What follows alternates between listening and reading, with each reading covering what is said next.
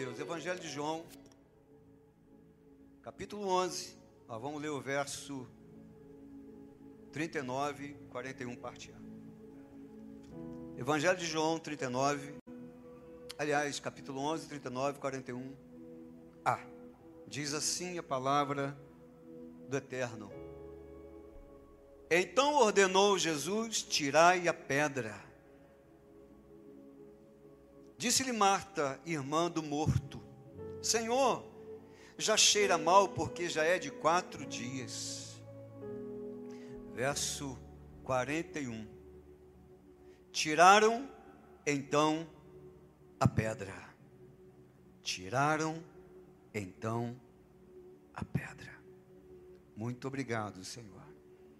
Que o Senhor continue falando ao seu povo que o Senhor possa me neutralizar para o Senhor aparecer integralmente nesse lugar. Toda expectativa que é de homem agora, retroceda agora. Porque quando a gente tem expectativa de homem, Deus não pode fazer muito. Mas quando a gente deixa Deus agir, Ele age com extravagância. E Ele está aqui para curar, Ele está aqui para libertar. Ele está aqui para trazer de volta o que estava caído. E Ele está aqui para foguear corações que estavam gelados. Ele está aqui para incendiar vidas que estavam distantes. Aleluia. Meu irmão, tem algo muito poderoso acontecendo aqui. Betânia, você não é uma igreja, você não é uma igreja silenciosa, pode ter certeza disso.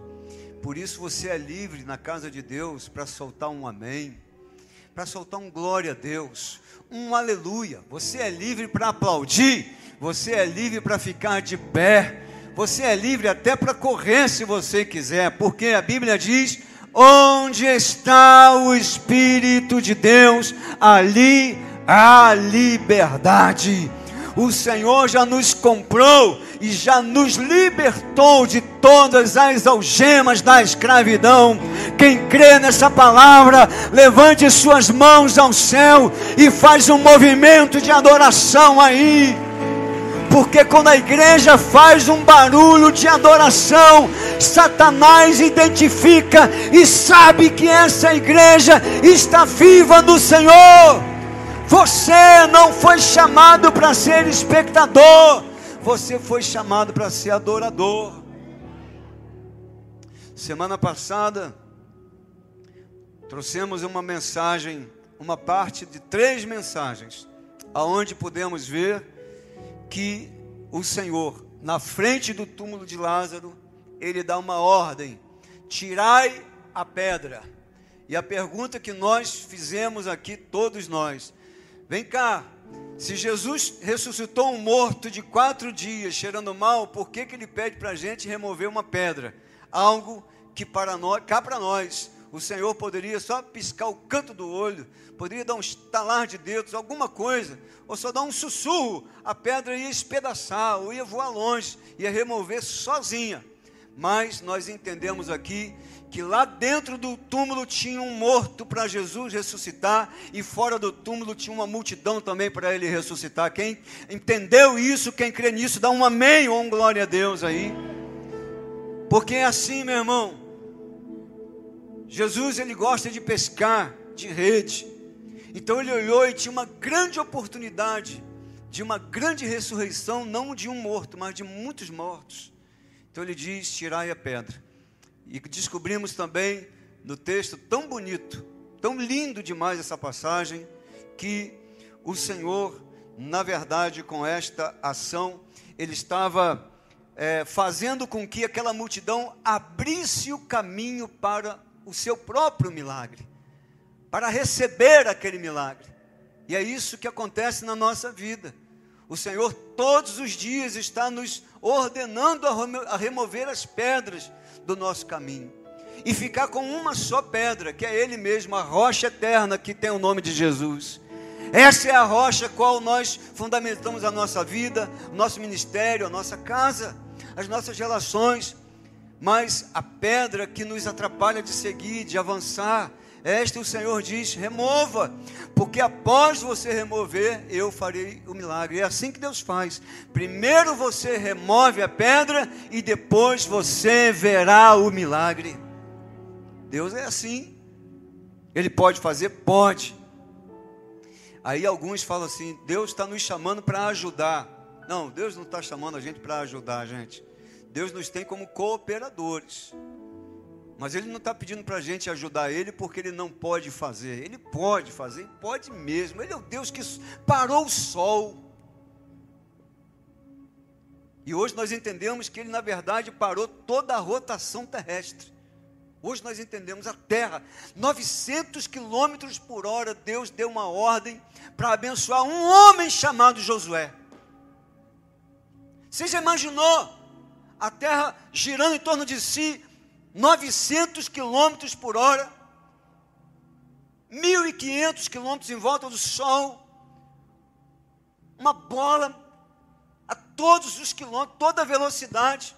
Os cientistas dizem se a Terra diminuir 10% da sua velocidade, é um cataclismo, os mares tomam tudo, a gente vai voando, acabou tudo, acabou a existência humana, todas as espécies serão extintas, e Deus, sua palavra, a pedido de um homem, uma oração, ele para tudo. E ele agora pede para nós movermos a pedra. Esta série ela é, ela é partida em três estágios. Domingo passado foi o estágio de remover a pedra para pudéssemos abrir o caminho. E hoje nós removemos a pedra para que nós possamos ver o milagre. Você crê que hoje, nessa noite, você que está em casa, todos que estão aqui, pela fé, removendo as pedras que estão diante de nós, nós vamos contemplar o nosso milagre. Nós continuamos sendo o povo do milagre. Deus continua, quero avisar os desavisados. O Deus que nós servimos continua sendo o Deus dos impossíveis. Porque tem hora que a gente fica estranho. Tem hora que a gente conta só com o protocolo, a gente conta só com o que está escrito, a gente conta só com aquilo que está à nossa frente. Se fosse assim, eu nem estaria aqui hoje.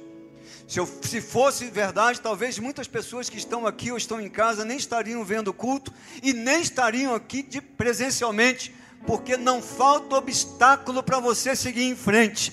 Mas hoje existe uma ordem do céu, do Deus Altíssimo, para você remover esse obstáculo da sua frente, porque o milagre há de se manifestar na sua vida.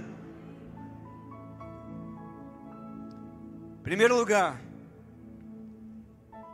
no verso 6, nós vamos ver uma pedra muito grande, poderosa, que é necessário hoje. O texto é lindo demais, gente.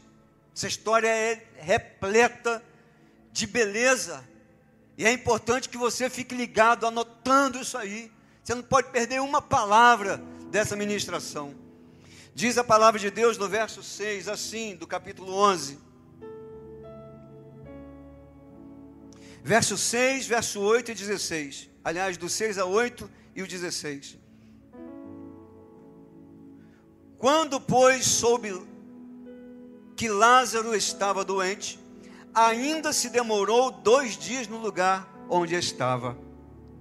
Depois disse aos seus discípulos: Vamos outra vez para a Judéia. Grava isso aí. Disseram-lhe os discípulos: Mestre, ainda agora os judeus procuravam apedrejar-te e voltas para lá?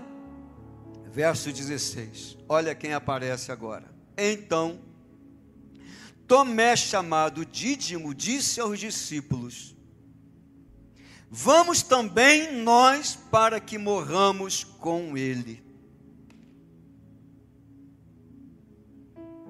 A primeira pedra desta noite que o Senhor nos ordena a tirar da nossa vida, de diante de nós, é a pedra que se chama medo. Se você quer ver o milagre nesta noite na sua vida, tirai a pedra do medo. Repita comigo bem alto: tirai a pedra do medo. Quero ouvir. Tirai a pedra do medo. Mais uma vez, tirai a pedra do medo. E aqui já abriu o culto falando sobre o medo. Quando falaram, mestre, Lázaro está doente. Aí ele falou: Vamos lá ver ele. Os discípulos falaram: O senhor não está entendendo. No capítulo 10, nós estávamos lá na Judéia. Lembra quando o senhor falou assim: Eu e o pai somos um? O que, que aconteceu? Foi igual sacudir casa de maribondo. Quando Jesus disse: Eu e o pai somos um, diz a palavra de Deus no capítulo 10 que eles pegaram em pedras e quiseram apedrejar Jesus e os discípulos.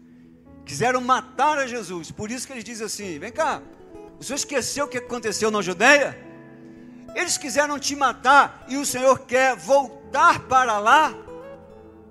Aí no verso 16 aparece aquele que para nós toda a cristandade conhece Tomé como o quê? Como incrédulo, aquele que não crê. É, mas a a falta de fé também tem a raiz no medo.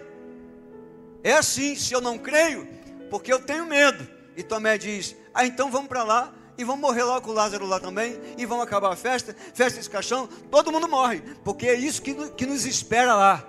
Sabe o que, que acontece, meu irmão? Eles estavam diante do impossível e não estavam entendendo quem estava com eles. Eles esqueceram quem estava no barco. Eles esqueceram quem estava dando vista aos cegos. Eles esqueceram quem é que estava fazendo o paralítico andar. Eles esqueceram quem já tinha é, feito a ressurreição de alguns mortos. Por um instante, o medo ficou maior do que a crença em Cristo do que a fé no Deus Todo-Poderoso que estava com ele. E acontece com, com eles. E às vezes acontece assim conosco, meu irmão. A gente está indo bem. A gente canta o cântico, a gente vai nas alturas, mas depois do amém, a gente vai para a rua e a gente vai caminhando e o medo vem. Vem a escuridão e a gente tem medo. O vento sacode o nosso barco e a gente tem medo. E aonde? O que, que é o medo, meu irmão? O medo é uma raiz. É uma raiz a gente está vivendo. Todo mundo, todo mundo só vê a nossa aparência, mas os nossos pés estão fincados no medo. E tem gente que tem tanto medo que quando lembra de algo, tem medo. Quando alguém fala alguma coisa, tem medo. Só em falar o nome Judeia, pronto, todo mundo começava a tremer. Tem algum nome que falam para você e você tem medo? Tem algum lugar que você tem medo de ir? Tem alguma coisa que você tem medo de fazer? Deus está mandando dizer que hoje essa raiz vai ser arrancada em nome de Jesus da sua vida. Porque você não foi chamado por Deus, nem chamada por Deus, para ser plantada e nem plantado no medo. Você vai entender o que está acontecendo aqui. O medo é uma raiz que provoca sentimentos irracionais pessimismo, baixa autoestima, ansiedade, vergonha, timidez e complexo de inferioridade.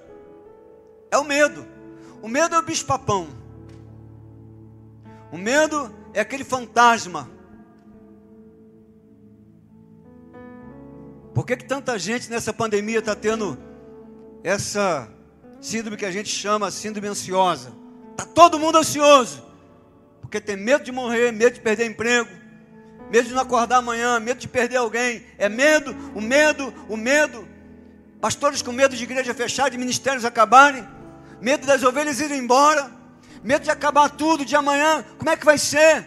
Quando começou a pandemia, inclusive nós, vai ter, vai fechar tudo, corre para o supermercado e bota tudo e compra isso.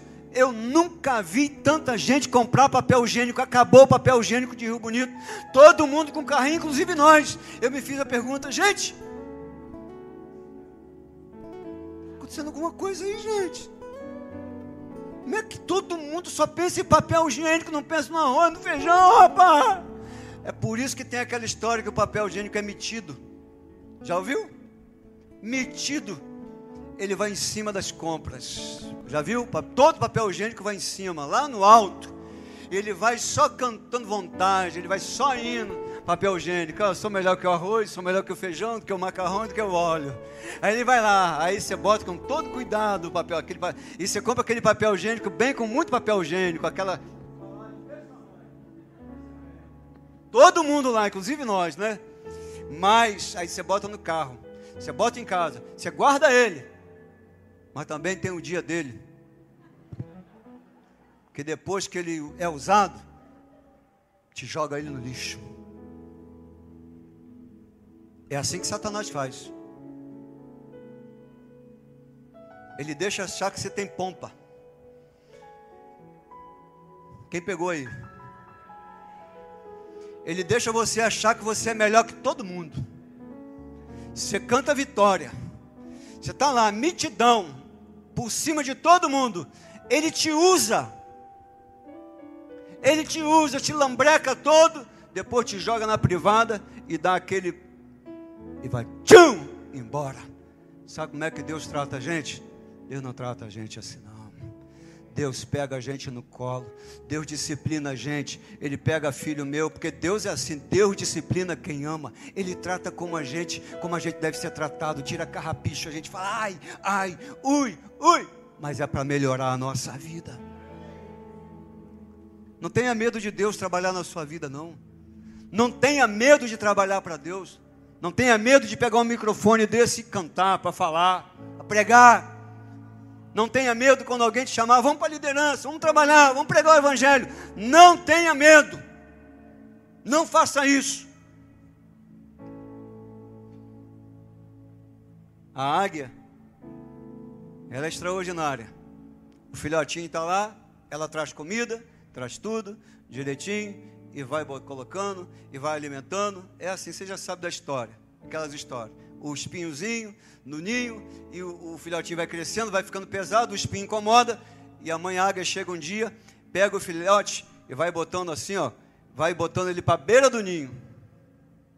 Vai botando assim para beirinha do ninho. E a águia então, ela olha para o seu filhotinho filhotinho olha para a águia e diz: Mãe, o que, que a senhora vai fazer, mãe? Vou te jogar do ninho. Quando? Agora. Chegou a hora. Chegou a hora, hein? Você vai ser jogado do ninho hoje. E o medo da sua vida vai acabar hoje. Em nome de Jesus, estou profetizando. Quero ser profeta na sua vida. Porque tem gente aqui, quando eu falo assim, vou procurar um irmão aqui para orar. Começa a fazer assim na cadeira. Isso vai acabar agora, em nome de Jesus. Porque tem um mundo lá fora para você conquistar para a glória de Deus. É isso. Mãe, estou com medo. Tenha medo não. Mãe, eu vou me esborrachar. Vai não. Mãe, como é que você sabe? Porque você é águia. Sou águia, mãe? É águia. É águia. Filhote de águia não é galinha, é águia. A mamãe, eu vou. Não vai. A mamãe só tem esse jeito de você me jogar do ninho. Só tem esse jeito. Porque para filhote de águia só tem essa maneira. Por quê, mamãe? Porque é dessa maneira que você descobre que você nasceu com asa. Porque até hoje você não sabe porque você nunca precisou usar. Sabe o que, que acontece aqui na igreja? Deus está mandando liberar e vou liberar geral para andar rápido para a ceia? Até hoje, você não sabe nem qual é o dom que Deus te deu. Sabe por quê? Porque até hoje você ficou com a asa recolhida. E o Senhor manda te dizer: abre suas asas, porque hoje Ele vai te tirar do ninho, em nome de Jesus. Ele vai te tirar da, do lugar de conforto. É tempo de voar. É tempo de gritar. É tempo de botar pressão. Liga essa turbina aí, meu irmão. Liga essa turbina aí, minha irmã. Porque existe um tempo de glória que o Senhor está trazendo na sua vida. Mas com essa lentidão, com essa morbidão, com esse passinho de galinha não vai chegar lá não, meu irmão. Tem que voar igual águia, porque o Senhor quer te levar em lugares altos. Aleluia! Nós somos a única espécie, os humanos, que cresce ouvindo boi da cara preta. Pega essa criança porque tem o quê? Medo de. Qualquer criança sabe. Duvido uma águia cantar isso para um filhote. Não canta. Mamãe, papai humano, canta boi, boi, boi, boi da cara preta. Porque a gente quer que dorme logo, né? Dorme aí, porque senão o boi vai te pegar. A criança dorme assim, ó. Medo. Vai acabar com esse negócio aqui na igreja, hein? Você nunca mais vai cantar esse negócio de boi da cara preta. Sabe que, como é que a águia canta? Campeão, vencedor, mãe, Deus dá asas, faz teu voo. Vamos, campeão. Lá no cenáculo está cheio de águia. Vencedor, essa fé que te faz imbatível. Faz o quê? Vamos juntos. Campi, pega o microfone, povo. Vencedor. Deus asas, Yes! faz seu voo. Você está entendendo? Campeão,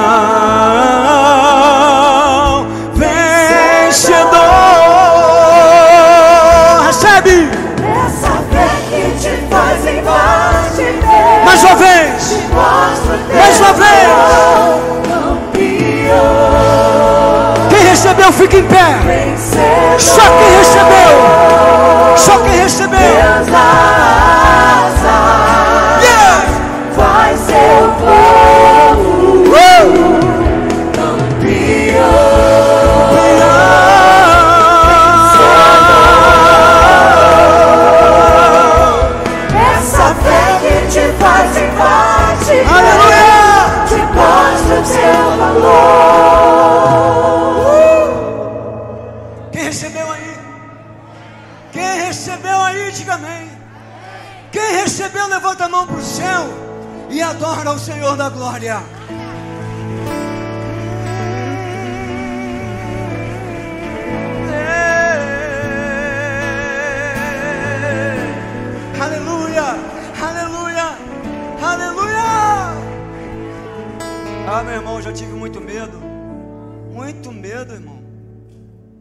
Esse negócio de medo só de escuro, medo de coisa, medo. Nada disso que eu estou falando, não.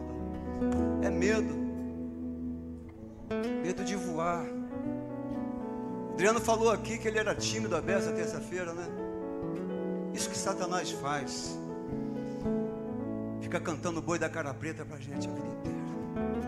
E o Espírito Santo está dizendo pra gente: você é campeão, cara. Abre essas asas aí. Você é campeão. Fala isso para seus filhos. Fala isso para essa geração que está aí, ó. Uma geração, como é que pode, cara? Cheia de criança tomando remédio. Como é que pode adolescente tomando remédio? Cheio de medo. Que esse púlpito seja um púlpito que gere vida na vida das pessoas. Que sejam quebradas todas as palavras de maldição.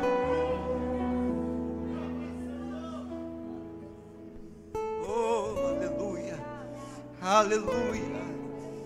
Oh, Senhor, tu estás nesse lugar, Senhor. E por isso, quando a águia é lançada, eu acho que ela começa a cantar aquela música: Eu não sou mais escravo do medo. Eu não sou escravo do medo. Eu não sou escravo do medo. Eu não sou escravo do medo. Eu não sou escravo do medo. Oh! Eu não sou mais escravo. Não sou mesmo. Quem eu sou? Filho de Deus, Eu não sou. eu não sou mais escravo. Cante! Cante! Cante, recebe! Eu sou filho de Deus. Eu não sou pessoas escravos do medo. Repita. Toma posse da sua vitória. Remove essa pedra hoje. Eu não sou mais escravo.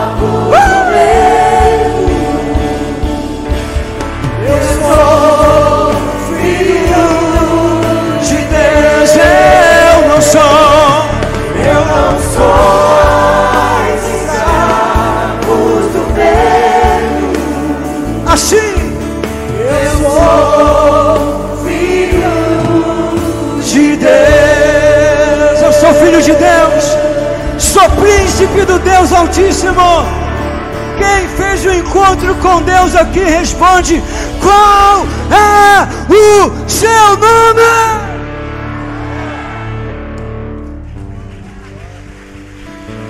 Aleluia. Eu sou filho de Deus, eu sou filho de Deus. Pastor, eu tenho muito medo. Eu também. Seja bem-vindo, meu irmão. Terra dos viventes. Mas é saber, meu irmão, que a gente tem medo, mas tem aquele que lança fora todo o medo do nosso lado. É isso. A gente tem medo, cara. Isso é a vida. Seja bem-vindo na vida. Mas é você saber que tem aquele que toma na mão e ele é que vai com você. E todas as vezes você vai ouvir os seus ouvidos. Não temas, eu estou contigo. Não temas. Segunda pedra, verso 39. Quando Jesus fala, aonde está? Onde está ele?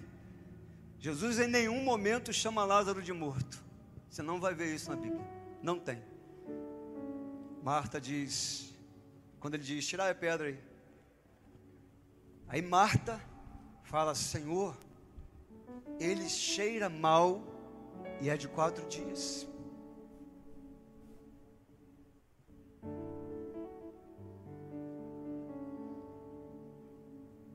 Marta, assim como nós, Marta está na Bíblia, mulher de Deus, mas ela foi acometida por algo que muita gente tem, é um fenômeno. Eu não digo que isso aqui é espiritual, é psíquico mesmo, cara. É a pedra que tinha que tirar, a pedra da autossabotagem. Você ouviu falar disso? Tem sabotagem, que você vai lá, sabota o outro, mas tem a autossabotagem, é você que se sabota. É você que coloca a pedra no seu próprio caminho. Jesus estava falando, essa pedra tem que sair hoje. E o que, que é autossabotagem? Autossabotagem, meu irmão, é uma forma inconsciente ou, ou inconsciente de você justificar, de você sempre colocar uma desculpa, de você colocar obstáculos para que você não realize os seus sonhos, os sonhos de Deus na sua vida. Isso é autossabotagem. Como é que é isso? É isso mesmo. Depois do culto, vamos lá, vamos para uma pizzaria. Vamos, meu amor, a esposa. Aí ele, não, vai ficar tarde. Porque amanhã eu tenho que acordar cedo. Sabotagem, cara. Tu está se auto-sabotando. Você olha a situação igual a ela. Não tem mais jeito. Já cheira mal. Já acabou. Não tem jeito. Não tem jeito para mim. Não tem jeito para o casamento. Não tem jeito para a igreja. Não tem jeito para o mistério. O problema sou eu. É isso. É aquilo. É só, é só um sentimento, uma desculpa que você vai trazendo de dentro de você por causa dos nossos traumas, porque a autossabotagem está ligado diretamente à nossa história de vida, principalmente infantil, aquilo que a gente ouviu, aquilo que fizeram na gente. E então nós temos medo de falhar, nós temos medo de, nós temos medo de tudo. Tá vendo como é que está ligado no medo? Aí a gente se auto-sabota o tempo todo. Amanhã eu começo. Aí quando chega amanhã, você fala, começo amanhã. Quando chega no outro amanhã, você come, começa amanhã e nunca vai. Vou falar com aquela pessoa, vou me consertar. Aí você marca e não vai, não teve tempo. Você começa alguma coisa, começa, mas daqui a pouco não termina. Aí você faz outra coisa, começa e não termina, começa e não termina. E tem um ciclo que não acaba mais. Por quê? Porque você está se auto-sabotando. Às vezes de uma forma inconsciente, você não sabe, você olha, está cheio de coisas que você começou e não terminou. Deus quer acabar com isso hoje na sua vida. Pessoas que se auto-sabotam, se comparam o tempo todo com os outros. Está olhando, olha para o outro, mas não olha para si. Pessoa vai e eu não vou. Pessoa foi. Você vai entender que você vai também nessa noite em nome de Jesus. Porque você vai parar de ficar olhando para o seu vizinho e vai olhar para a sua própria vida. Paulo diz: examine-se o homem a si mesmo.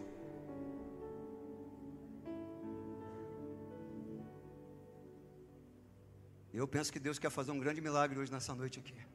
E a gente vai ver o milagre. Fica se comparando. Casamento de fulano é feliz. O seu vai ser também feliz em nome de Jesus. Ministério tal está bombando. Vai bombar também, vão acordar cedo, vão estudar mais Bíblia, vão orar mais, vamos se dedicar mais, vamos santificar mais, vamos se mexer mais, fazer mais programas legais. Deus vai trazer um rebanho para você, meu irmão. Não ouviu, amém?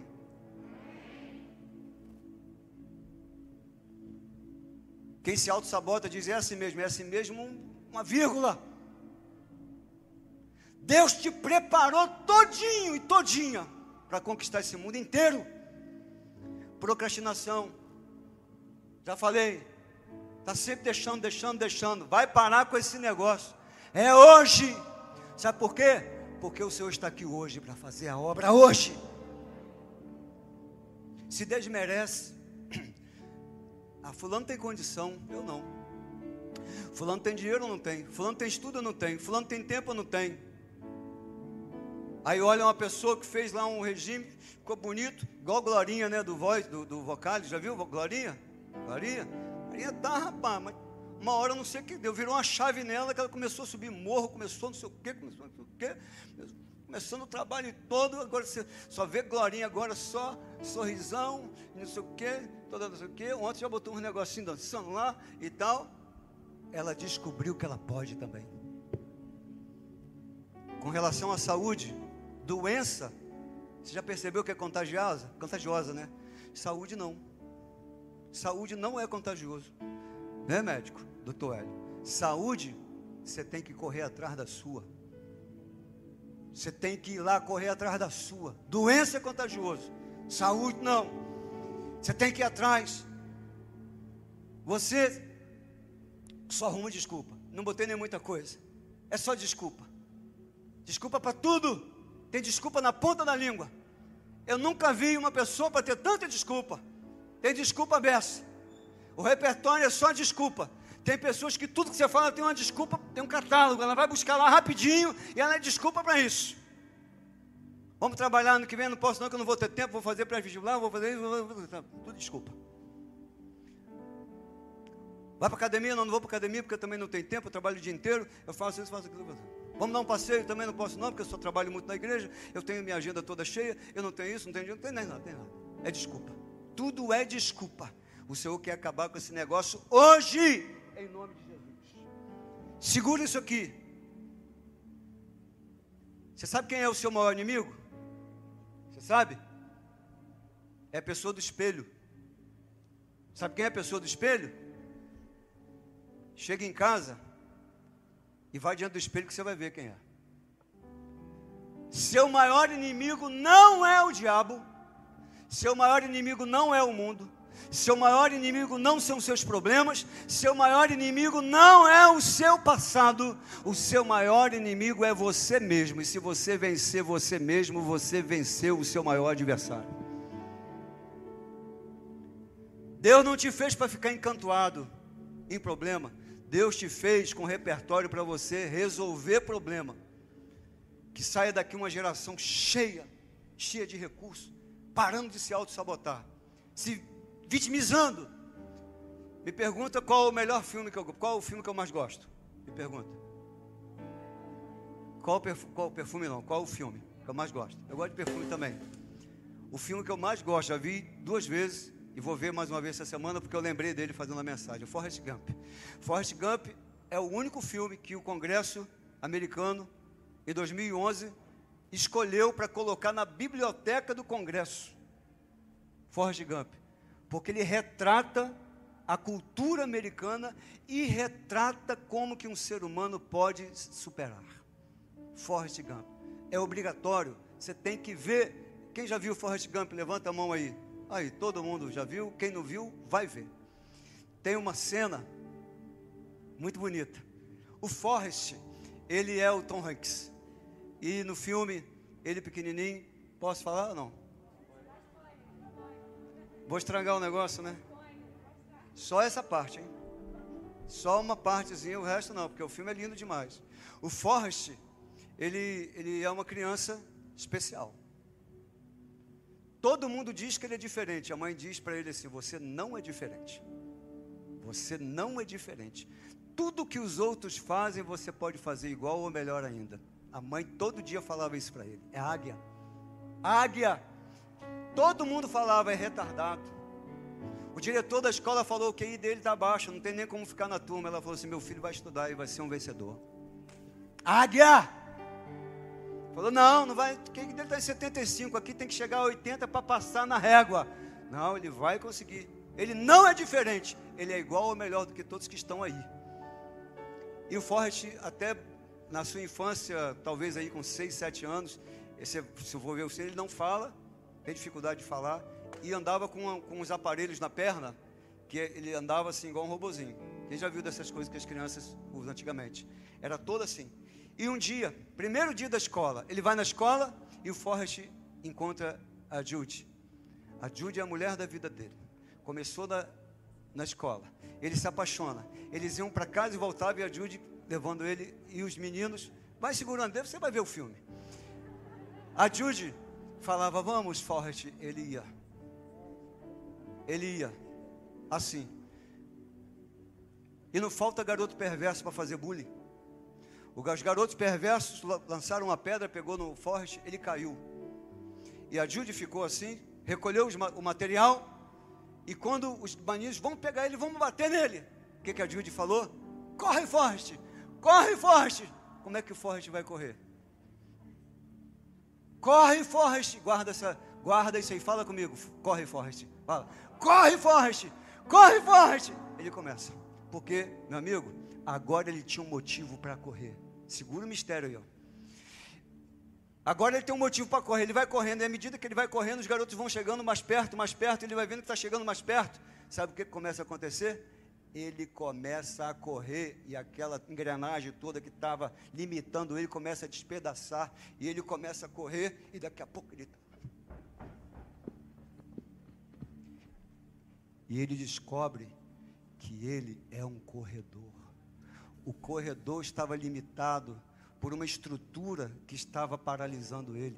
Mas o problema na vida dele fez ele descobrir a vocação dele.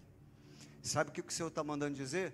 Aquilo que te atrapalha, aquilo que está te incomodando, o problema que assolou a sua vida, Deus vai usar para você correr muito mais e vai correr na frente dos outros, para a glória de Deus. Vai ver o filme, é lindo demais. O Forrest, ele começa a correr. Quando ele na correria, fugindo dos meninos, ele passa no meio de um campo de futebol da universidade. Correu mais que todo mundo. O diretor, o técnico falou assim: pega esse menino aí, porque esse corre muito. Ele ganhou, porque ele estava correndo de um problema, ganhou uma bolsa na faculdade. E ele não parou mais. E eu vou parar porque senão eu vou contar o filme. Quem entendeu aí, diga amém. Para de se auto-sabotar. Para de falar que isso aí é problema. Para de falar que foi o diabo que está trabalhando, que é o diabo que está trabalhando na sua vida. Entenda, meu irmão, que Deus não te dá provação que você não possa suportar. Pare com isso. Problema na vida do crente não é para destruir crente, é para promover o crente. Promover a gente, para a gente ter lições. Terceira pedra, está no versículo 40, 43 e 44.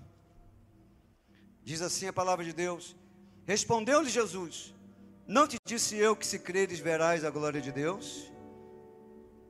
43. E tendo dito isto, clamou em alta voz: Lázaro, vem para fora. Saiu aquele que estava morto. Saiu aquele que estava morto. Vou repetir. Saiu aquele que estava morto. Saiu aquele que estava morto, porque se creres, verás a glória de Deus. Quantas vezes você já falou, isso não tem mais solução, não tem mais jeito, não vai, está cheirando mal, já tem quatro dias, e o Senhor está falando para a igreja nessa noite: se creres, verás a glória de Deus. E o morto saiu para fora. O impossível estava ali, ó, diante deles. Marta falou: Senhor, se tu estivesse aqui, meu irmão não teria morrido. Se tu creres, verás a glória de Deus. Eu sou a ressurreição e a vida. Aquele que crê em mim, ainda que esteja morto, viverá. Por que é que a gente está tão amedrontado? Por que, que a gente está se auto-sabotando o tempo todo? Por que, que a gente está tá arrumando desculpa para tudo nessa vida agora, nesse momento? Por que, que a gente está ficando, a, se apequenando, deixando Satanás crescer e diminuindo Deus? Foi isso que eu ouvi uma vez de um homem de Deus, diante de um problema de um irmão. Ele falou assim: pare de diminuir Deus.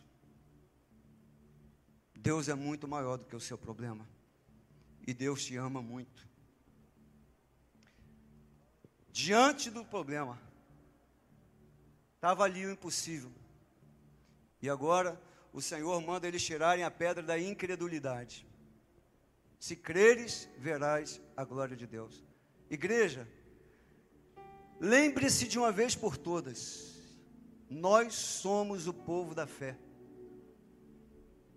O justo vive por. Sem fé é impossível agradar a Deus. Nós somos o povo da fé. Nós somos o povo quando ninguém está vendo nada, a gente está vendo. Nós somos o povo que, quando o povo vê problema, o, nós somos o povo que vê solução. Aonde o povo, o mundo está vendo destruição, nós estamos vendo o recomeço. Deus está prestes a recomeçar muitas histórias aqui nessa noite. Muitas histórias. Talvez você está falando assim, pastor, mas tem um negócio que está me incomodando muito. Deus vai pegar isso e vai recomeçar para a glória dele e a alegria sua. Pode ser que ele te tire do lugar, te tire do lugar comum, te tire do conforto, mas é isso que ele quer fazer. Pare-se de auto-sabotar. Pare de falar, mas depende disso, depende daquilo. Não, depende da sua fé. Depende da sua atitude de fé hoje. Pastor Sandro uma vez pregou um, um sermão emblemático aqui na Betânia, homem de Deus. E no sermão ele disse: Hoje é dia de mudar de fila. Hoje é dia de você mudar de fila. Porque muita gente vem orar no altar. Amém. Mas hoje é dia de entrar na fila da atitude. Você tem que remover essa pedra, meu irmão. Minha irmã. Estava ali diante da multidão. Segura essa aí. Por que é que o Senhor estava fazendo eles tirar aquela pedra? Porque na verdade, lá dentro do túmulo, tinha um morto biologicamente. Celularmente falando mas fora do túmulo tinha uma multidão morta na fé. Senhor, já cheira mal, já é de quatro dias. Senhor, não dá mais. Senhor, Lázaro já era. E o Senhor, se creres, verás a glória de Deus. Gente, você já parou para pensar o tamanho do Jesus que você ama? O tamanho do amor de Deus? Você já parou para pensar até onde vai o amor de Deus? Ele estava dizendo ali que o amor de Deus não tem limites. E o Senhor estava querendo ressuscitar a fé daquele povo. E eu escrevi algo aqui que eu quero muito que você anote. Dentro do túmulo existia um homem morto com uma fé viva. E fora do túmulo existia uma multidão viva com uma fé morta. O Senhor não perde tempo para fazer um milagre. E é isso que Ele quer fazer nessa noite. Talvez você esteja aqui, acha o culto bonito, as músicas, está na hora da ceia, é tudo lindo, mas sua fé, ela já está enfraquecida, alguns talvez até com uma fé realmente já, já desfalecida. Mas o Senhor hoje quer ressuscitar a sua fé. O justo vive por fé. Quero terminar esse sermão com, com essa história que o Senhor tocou no meu coração, não tem lugar nenhum, você não vai ver no Google, que a gente às vezes a gente se, se pega com uma história que a gente vem trazer para a igreja. Mas o Senhor estava falando comigo assim, meu filho, porque eu falei aqui que toda palavra, essa, essa série, tem sido para mim, porque o Senhor tem revelado coisas no texto que eu já li várias vezes, para a minha vida. Porque tem hora que a vida do crente entra no automático. E o Senhor falando, meu filho, você tem que reavivar também a fé, não é porque você é pastor. Você tem que botar azeite nessa lâmpada o tempo todo. Vou só pedir um segundo aí, já sei que vocês estão preparados. Eu falei, tá bom, Senhor. Aí ele falou assim, porque às vezes eu falo com Deus, Senhor, por que está piorando tanto? Tem dia, gente, que eu coloco para Deus, e eu sei que você também coloca. Por que está piorando tanto? E Deus falou comigo, é porque antes de ficar bom, vai ficar ruim. Mas pode ter certeza, se ficar muito ruim, é porque depois vai ficar muito bom.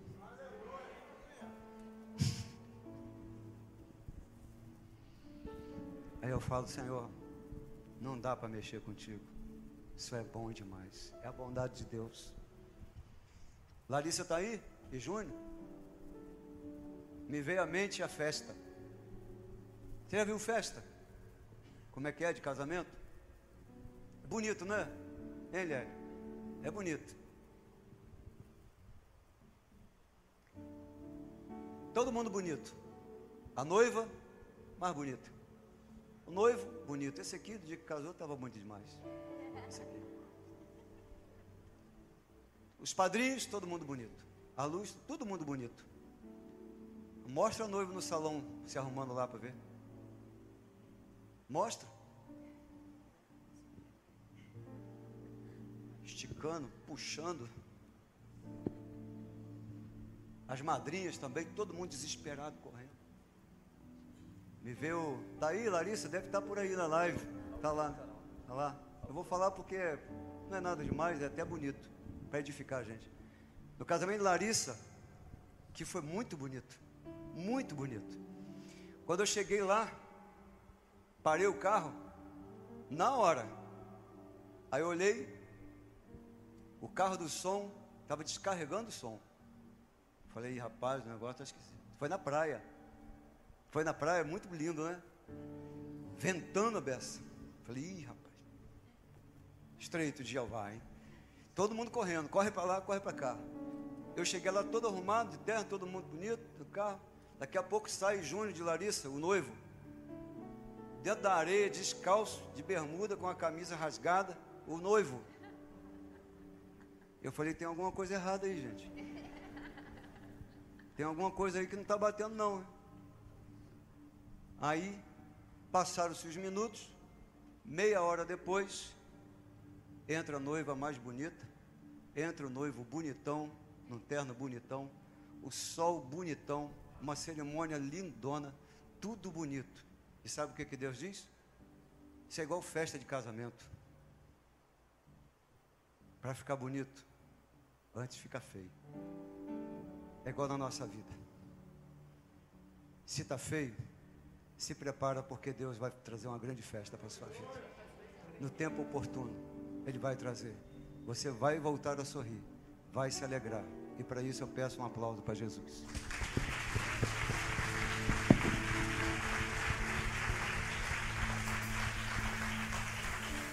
Nós vamos participar da ceia. Que essa mensagem fale muito ao teu coração. Parabéns, Raul e Beth, pelas filhas, pelas festas. Mas é assim na nossa vida. O que, que você está vivendo na sua vida que você precisa tirar essa pedra?